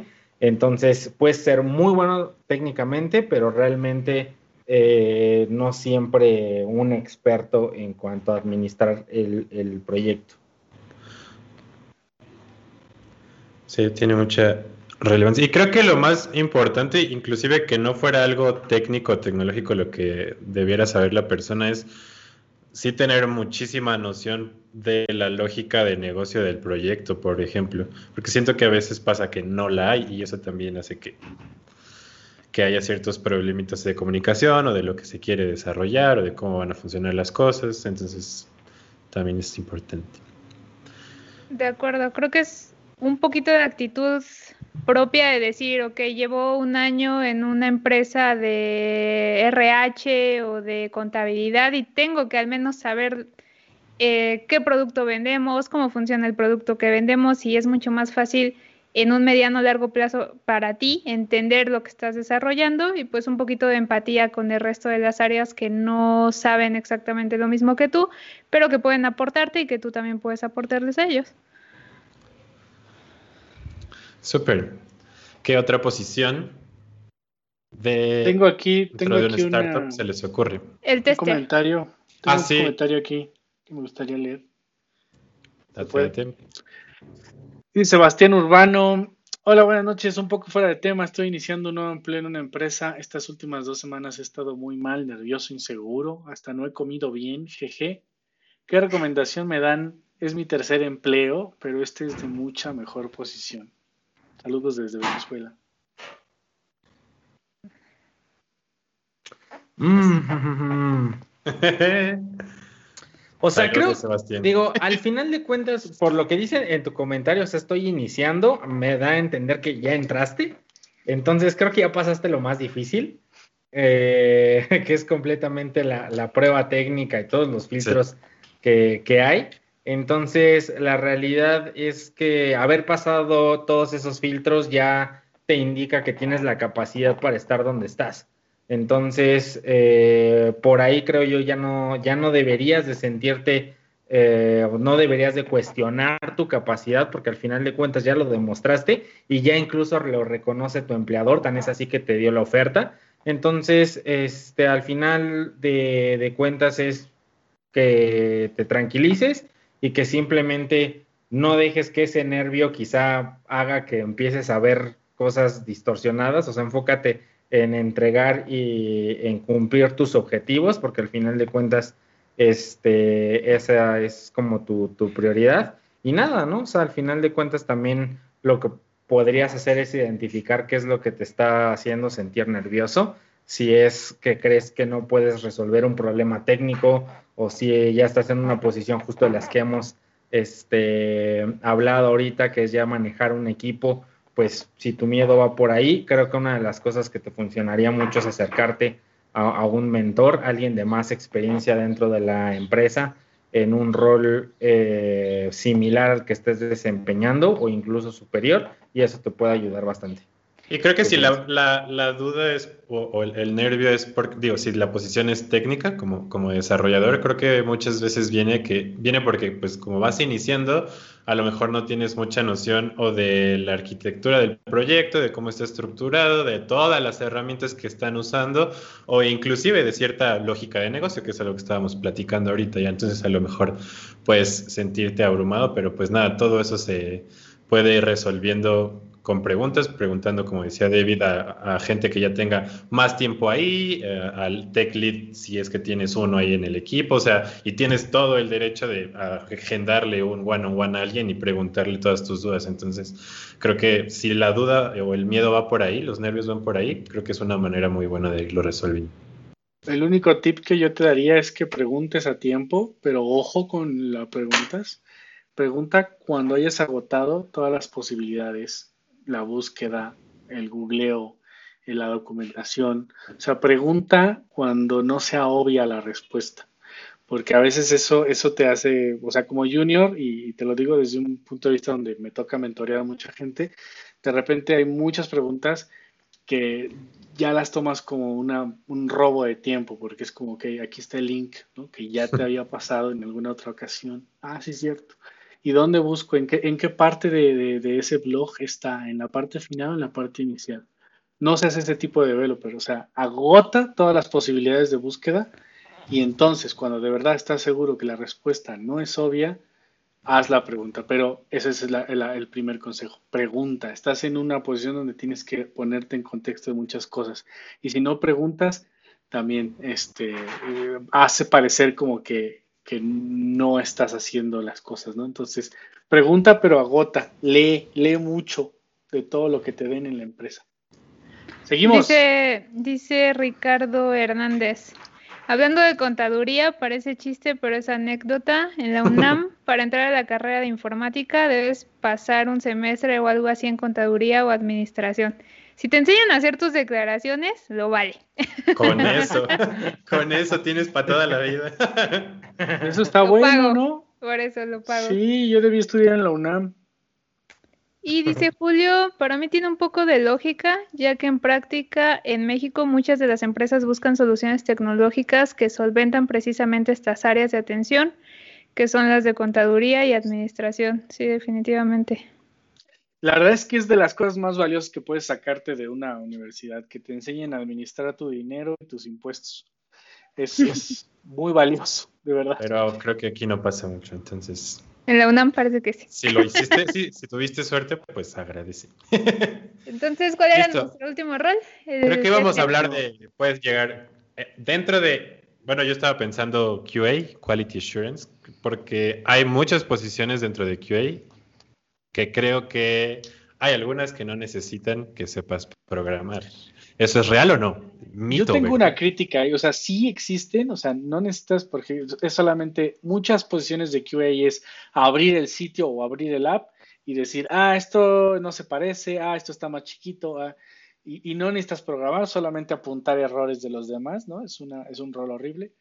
Este, pero se puede hacer. Pero ahí tengo una gran crítica, porque como QA avanzado o, digamos completo, debería ser capaz no solamente de decir e, esto está mal, sino poder agregar valor y decir este, esto está mal, pero podría hacerse así y así, más eficiente, o incluso está mal y esto es la solución.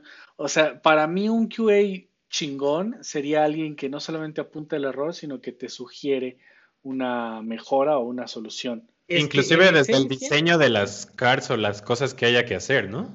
Es que, lo soluciona el mismo. Supone, se supone que eso debería de hacer un QA. O sea, esa es, esa es la verdadera función de un QA. Recuerdo que en algún momento en el Meetup de Firebase tuvimos la oportunidad de llevar este a un, a un QA y justamente eh, explicó cuál era verdaderamente el rol de una persona de, de QA y era justo el que comenta Bliss. O sea, justo hoy día ya se ha eh, estandarizado, ya se ha vuelto más común la práctica incorrecta, la realidad creo yo, que es eh, simplemente usarlos para, para probar y, ver si algo no tiene el tamaño exacto, pero la realidad es que no, o sea, ellos se tienen que encargar de hacer eso que, que dice Bliss, ¿no? O sea, desde incluso antes que se desarrolle, tienen que asegurar o tienen que crear un flujo donde puedan asegurar calidad y como tal asegurar calidad también implica poder, eh, eh, ¿cómo se dice?, previsualizar o, poder ver antes de que pasen escenarios eh, de riesgo, ¿no? Ejemplo, en una aplicación bancaria, quizá, ¿no? Que ya hemos hablado de eso muchas veces, o sea, ok, en un proceso donde tienes que lidiar con dinero, pues cuáles son las operaciones más riesgosas con las cuales si te equivocas, este, le terminas pasando a alguien 70 mil pesos en lugar de 700, ¿no? Entonces, eso al final de cuentas Es, verdaderamente true story. Story time de... esto, eh, esto es realmente lo que tendría que hacer un, un QA, o sea, no es probar ya que está hecho, es desde la parte de definición, poder eh, visualizar cuáles son las partes de riesgo de una plataforma, ya sea manejo de dinero, ya sea manejo de datos, este, ya sea puntos, puntos críticos en cuanto a un proceso eh, complejo, o sea, todo esto es lo que tendría que hacer, ¿no? Dice Guillermo González, ¿qué opinan de utilizar alguna herramienta con plantillas predeterminadas, como WordPress? Ya hay diseños preestablecidos y aparte sin saber programar alguien ya podría hacer su proyecto web. Ah, Entonces, ¿cuál es el mm. último rol del que, del que, íbamos a hablar? Este, Dentro de QA. QA, dice ah, hace que serán algunos meses tenía un equipo de QA que no sabía ni siquiera que existía el inspector del navegador. Ah, Entonces, creo que muchos eh, son buenos haciendo como la matriz de, pruebas. De pruebas. Pero eso es todo. O sea, ni siquiera como probar el look and feel, el performance, las peticiones.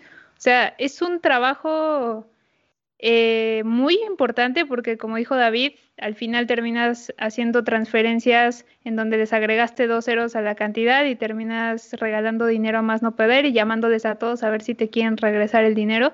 Entonces, em, creo que aquí el detalle es que muchos, muchos fueron desarrolladores y otros fueron de la carrera de sistemas que empezaron como QA. Pero como tal, no sé si ustedes lo saben, cuál es la formación que debería de tener una persona de, de QA para hacer un trabajo pues óptimo al momento de, probar una aplicación web o mobile. Si Q, si Q y A representan palabras en inglés, ¿es correcto decirlas en español? Pero somos fresas posers bilingües que podemos decirlo en inglés, así que no. QA. QA. Yo digo que un QA debería ser. Ver, ¿cómo ah, perro. A ver, a ver, repítelo otra vez. Un QA debería ser un ah, perro. La, la, francés. Sí, porque no solamente se trata de apuntar las cosas de diseño que se ven mal, también tiene que haber ahí comportamientos, checar el comportamiento, checar resultados, checar incluso respuestas de un backend y poder apuntar a lo que eh, debería devolver, lo que está mal, incluso hasta cabeceras, si estás hablando de endpoints. Entonces, para mí, un QA como debería ser, es un developer también. O sea, yo como developer construyendo cosas, podría tomar el rol de QA en alguna temporada sin mayor problemas y poder aportar valor encontrando deficiencias. Eso para mí es el QA correcto. Sí, yo creo que obviamente como los roles que ya mencionamos, entre más expertise tengas con la programación, puedes tener más eh, o puedes volverte más eficiente en tu trabajo y aportar inclusive más, como decías hace rato, inclusive, a lo mejor no decirte cómo resolver tu error, pero sí decirte esto falla y decirte por qué y no nada más levantar una cara que dice este botón no funciona. Hay muchísima diferencia en eso. Pero estaba leyendo algo un poco chistoso acá que decía que ah, es mejor que un QA no supiera programar, porque a veces si un developer eh, se pusiera a revisar su propia aplicación, habría casos de uso que ni él mismo probaría porque, eh, no sé, no pensaríamos en esos, ajá, en esos casos tan raros que evidentemente pueden llegar a pasar porque los usuarios son usuarios y ya sabemos lo que pasa. Hay una cosa que descubrí hace poquito que la verdad es que yo nunca la había, sí, sí había medio oído, pero nunca la había visto de primera mano. Les platico. Algo que hicimos hace poquito en, TripAdvisor fue este hacer un, un, bug hunt. ¿Lo habían escuchado antes? No, pero. Haz de cuenta que se convoca se convoca a todos los equipos de, de, todos lados, o sea, no importa que estén relacionados o no a lo que se está probando, no importa si lo hayan codeado o no, o sea, es como un llamado a todos los equipos técnicos y no técnicos, o sea, quien quiera participar. Entonces, en una, bueno, en este caso que es digital ahora mismo, en una gran llamada donde hay muchas personas, se abre cierta página ¿no? que está lista para producción y se le hace un bug hunt. Entonces, tienes el, el, el Figma y tienes la página y entonces durante una hora todo el mundo está probando todo, todo, todo, abriendo modales, hacer, clicando botones, este, cambiando los tamaños, haciendo una cacería de bugs eh, y anotando todo en un, en un spreadsheet para decir, aquí este, el modal no se, no se le ve el botón cuando está en tablet, este, aquí hay un bug, cuando presiono el botón desaparece, se mueve a la derecha. Todo ese tipo de cosas de repente se hace en equipo y en una hora puedes sacar una cantidad enorme de pequeños bugs desde diferentes perfiles, personas que no saben programar, personas que sí saben programar, y me pareció genial, me pareció genial. Y, yo le digo, este, tenemos un proyecto que vamos a entregar de Fixter. Le digo, vamos a hacerle un, un bug hunt junto con, con, todo el Fixter team para ver este, para practicarlo, ¿no? Y me pareció una idea maravillosa porque así chinga puedes encontrar un montón de detalles en algo que estás a punto de entregar o que supuestamente estaba listo, ¿no? Entonces, eh, lo comparto simplemente porque me pareció genial, algo tan simple, tan obvio y que nunca había, nunca en realidad había eh, visto. Y, fue muy productivo, ¿no? Y de ahí nacieron un montón de, tickets que una sola persona haciendo QA no puede ver, ¿no? Y, usaste a todo tu equipo para generar una especie de quality assurance. Pues al final creo que es una parte del trabajo en equipo. Al final no importa el proyecto, el área, lo que sea, todos trabajan por un producto y el objetivo es que el producto salga bien. Y obviamente, aunque tú seas un QA y estés de 8 a 8 probando, hay miles de resoluciones, miles de pantallas, sistemas operativos que no vas a poder asegurar que todo funciona y se ve perfectamente bien en todos los dispositivos, en todos los tamaños, en los sistemas operativos. Y pues si te ayudan 200 compañeros, pues qué mejor, ¿no? Sí, y además digo, también una de las, de las cuestiones es que cuando estaban probando los QA, ¿eh? este, los features, al final de cuentas son... Pero los features. los features. ¿Eh? Los features, Este, al final de cuentas, cuando estaban probando eh, pues lo nuevo, es muy específico, ¿no? O sea, al final de cuentas es algo, algo nuevo en particular. Y creo que pocas veces, a menos que tengas una pruebas de regresión o algo así, este, pues bueno, ya podrás un poco asegurar que todo lo demás que ya existía siga comportándose como, como debe, pero la realidad es que a veces es este, puede que no sea así, ¿no? Entonces, mueves algo, creas una nueva funcionalidad que rompe eh, algo en otro lado, que al final de cuentas no estaba en tu foco de atención, entonces pues es fácil que se vaya, ¿no? O sea, es al final de cuentas posible. Entonces, ¿el QA programa o no programa?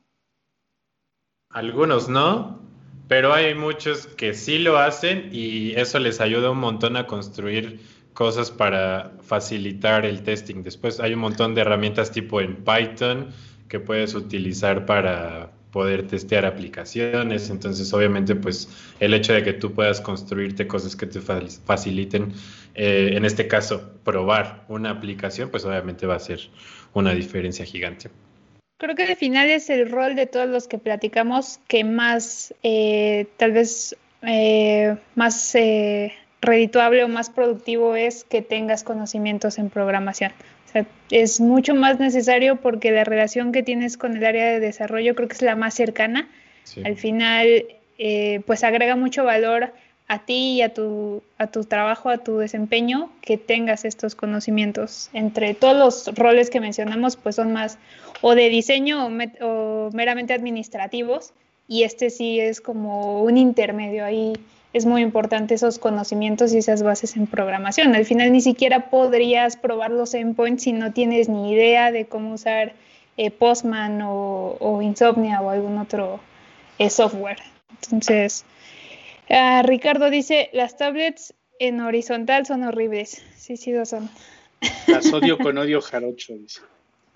Este, la verdad es que hay tanto dispositivo que es, o sea, hay muchas empresas que definen muchos eh, breakpoints, ¿no? vamos a considerar este, este, este, este. Pero la verdad es que con, con tres o cuatro la armas. O sea, ya si se ve mal en tu dispositivo chino con alta relación precio, ¿cómo se dice? Calidad-precio. Este, Calidad-precio.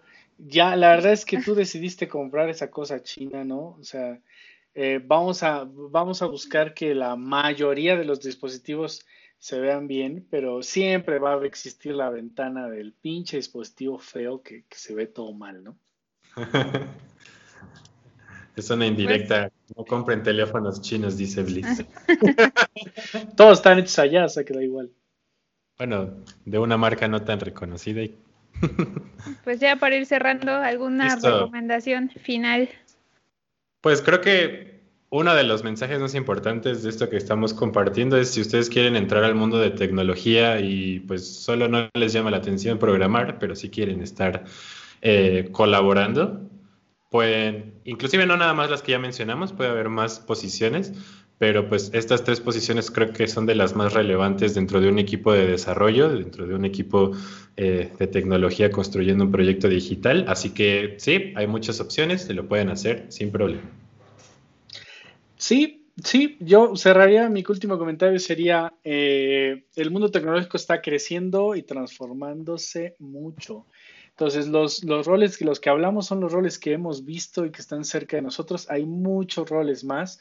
Entonces, eh, pueden aprender tecnología, empaparse de literatura sobre tecnología, sobre, sobre modelos de negocio basados en tecnología, un montón de cosas que tienen que ver con tecnología, software, eh, hardware, y podrían encontrar su lugar. Si ustedes ya tienen una carrera o si ya estudiaron algo que, no tiene que ver con tecnología, seguramente van a encontrar un espacio, un lugar donde ustedes podrían embonar y aportar valor a proyectos este, tecnológicos o empleos tecnológicos, no necesariamente programando. De hecho, eh, hay muchos más roles en el futuro, seguramente, que tendrán más que ver con skills sociales y con skills de comunicación y con skills de liderazgo que de solo programación. Entonces, y si tú eres un programador y, llega un punto en el que te aburres, te cansas porque eso va a pasar si ya tienes más de tres años programando, este, también te puedes dar un break tomando una posición de liderazgo, que también te lo recomiendo porque te va a ayudar mucho a crecer tu salario y también tu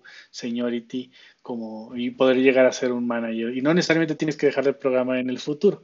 Entonces, mi recomendación es que entren al mundo tecnológico como puedan ¿no? Y si no es programando, no importa, busquen el skill, el skill, el soft skill que destaca de ustedes, aplíquenlo, úsenlo y apliquen a una vacante que, tenga que ver más con, con roles administrativos de Aprendiendo a decir, aprendiendo a decir, ¿cómo vas? ¿Cómo vas? Ah, algo, algo me parece. Es broma, es broma, es broma. Para, para, para cerrar con mi comentario que dijo Bliss, eh, me parece importante y es justo las habilidades blandas, justamente, que quizás si bien hemos hablado de roles donde no es necesario programar, también mencionamos algunos donde sí es necesario tener esas, esas habilidades blandas bien desarrolladas, ¿no? Como pueden ser liderazgo y comunicación. Entonces creo yo que más que más que nada comunicación, porque al final de cuentas te va a tocar estar eh, preguntando, mandando mensajes eh, y pues sí, hablando con tu equipo. Entonces es importante que las, que las desarrollen y bueno, obviamente, ¿no? Para estas eh, queda más acentuado que no es necesario aprender a programar, sin embargo, tampoco es algo que sería un definitivo que, que, no hagas, ¿no? O sea, creo que no están peleados y como hablamos también es importante, si bien no es necesario para estar en ese rol, es una muy buena ayuda que, que lo hagan Este, bien lo dijo Bliss, sigan, sigan manejando sus habilidades blandas y como desarrollador, justamente si quieres pasar a esos roles donde a veces puede que ya puedes menos, como bien lo, lo dicen, este, pero te va a tocar hacer otras cosas, pues es importante que esas habilidades blandas, si no las tienes, las desarrolles. Este, y nada, ¿no? Hay muchas cosas en las que puedes eh, contribuir como, como diseñador y es maravilloso que en este mundo de la tecnología, pues cualquier cosa, cualquier conocimiento que tengas eh, previa, aunque no sea nada de tech, pues puede aportar a algún proyecto, ¿no? Listo, pues gracias a todos por acompañarnos hoy. Nos vemos en 15 días a las 6 pm. Eh, y no olviden escucharnos también en Spotify, Spotify. iTunes. A ver, espérate, deja pasar el link aquí. Y... En YouTube se va a Que quedar sigan en esto. Spotify. Es la primera vez que lo decimos y siempre se nos olvida, así que en Spotify también. me merezco una chela por esto. Perfecto. Cuídense. Nos vemos. espérate, pronto. estoy buscando el link, espérense. Córrele, córrele. Pero no, güey, lo dijiste mal, ese es Spotify. Ah, perdón. Sí, güey, no, no nos va a regañar Liz, güey. No se dice Spotify, se dice Spotify. No se dice iTunes, se dice iTunes. Kevin, Kevin. No me No se dice, Kevin. no se dice QA. ¿Cómo se dice, Bliss? Eso. ¿Cómo se, cómo se llama la, la youtuber esta que justo hace... Holly. esas- ándale, la, la Holly, Holly. ¿no? La, super- Póngale follow, por favor, pónganle follow. la También les voy a pasar el de Apple Podcast. También síganos por ahí si tienen, si escuchan Apple Podcast. Eh, ahí están los dos links ya. Sale, denle follow de una vez porque tenemos stickers del el podcast. Tenemos stickers que eh, están por llegar, todavía no llegan, eh, y vamos a estarlos regalando. Si pueden eh, moverse, vamos a ver cuál es la mejor forma de regalarlos. Este, vamos a enviar algunos con algún sorteo y algunos otros les vamos a regalar si vienen por ellos aquí al, al centro de la ciudad. Eh, Y de dentro, dentro de esa misma, perdón, Bliss, que, que te interrumpe, además de los stickers, también tenemos licencias de JetBrains, entonces vamos a estar planeando una dinámica para podérselas entregar. Entonces, justo ahora tenemos tres licencias disponibles, pero vamos a tener más en el futuro. Entonces, son licencias de un año, así que les van a permitir para cualquiera de los de los IDs de JetBrains. Entonces, pues está genial. ¿No? Son editores Próximo podcast vamos a estar- No se dice IDES. regalándolo. Ah, Se dice ah, IDs. sí. A ver, ¿cómo se dice, Bliss? Instrúyeme, por favor. ID. Ay, IDE. Es como el, el, el CLI. Ah, pon el comando Sí, del CLI, güey. Pues muy Fíjense. bien, ya saben, amiguitos. El, Gracias el próximo por- episodio vamos a estar regalando las licencias, los stickers. También vamos a, a, este, a estar regalando descuentos porque ya se avecinan. Ahora sí, el curso de David de testing y el curso de Osvaldo de Node.js, junto con un curso de UX y UI, justamente eh, hablando de, de- de roles que no necesitan programar. También estamos por estrenar los próximos meses eh, un curso eh, de UI, Brenda, si no me equivoco, con, con un instructor poderosísimo este, que les va a estar eh, enseñando cómo desarrollar interfaces funcionales, usables, disfrutables, hermosas. Listo. Pues, Súper. Nada, espero que les hayamos eh, les, les haya gustado el podcast. A Osvaldo sí le gustas mucho. ¿Qué te digo? Él te lo ha dicho, él te lo Me ha dicho. fascinado este Gracias por estar amigo. aquí. Muchas que- gracias por estar aquí, espero les haya gustado el tema y pues nada, nos vemos dentro de 15 días con algo nuevo y con regalitos obviamente. Súper, cuídense. Bye bye. adiós. Compré un Atari, ya voy a ser streamer de videojuegos. Si puedes, ¿no? Si puedes terminar con. con esos. El otro día no sé cómo, cómo vi que, que alguien lo había hecho. También usan, fácil. ule- un- usan emulador, ¿no?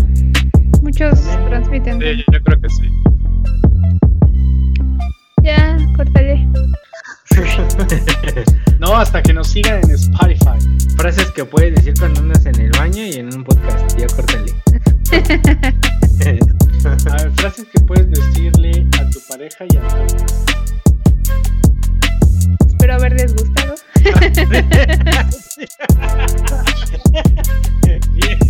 bien, bien bajada. Bien bajada ese balón. Espero haberles gustado. No. ¿Te tomaste, David? No. Y, y de repente muchos corazoncitos en el. Obviamente que nos gusta. Gracias. Bye bye.